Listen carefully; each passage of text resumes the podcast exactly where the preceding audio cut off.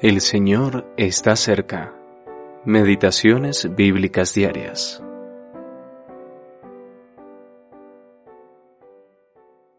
Oh Jehová, he oído tu palabra y temí. Oh Jehová, aviva tu obra en medio de los tiempos, en medio de los tiempos hazla conocer. En la ira, acuérdate de la misericordia.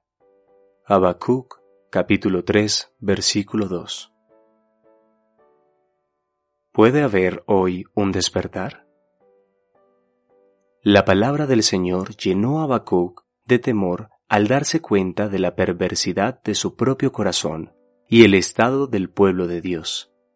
Sobre la base de los méritos, Habacuc no tenía nada que reclamar, pero cuando recuerda con quién está tratando, puede suplicar con confianza y seguridad por el avivamiento y la bendición. Si un pueblo, a causa de sus faltas, se encuentra castigado bajo la mano de Dios, no hay razón para caer en la desesperación y concluir que el candelero ha sido quitado y el testimonio colectivo se ha acabado. Es la incredulidad y no una sumisión piadosa la que lleva a los creyentes a tomar tal posición.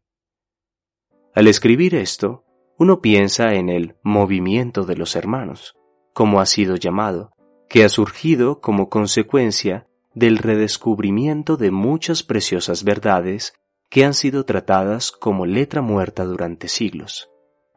En la puesta en práctica de estas verdades ha habido, sin duda alguna, fracasos muy humillantes.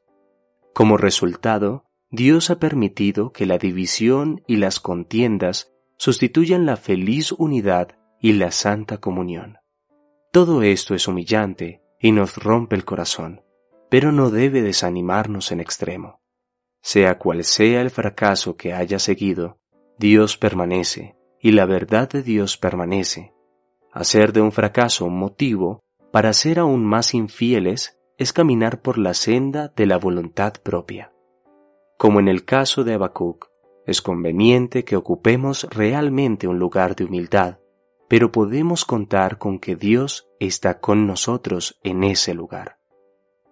Habacuc suplica por un despertar, un avivamiento que sabemos que agradó a Dios concederlo a su pueblo cuando la disciplina produjo un ejercicio en ellos. El remanente, liberado de Babilonia, reconoce la gracia del Señor al darles un poco de vida en su servidumbre. Esdras capítulo 9 versículo 8.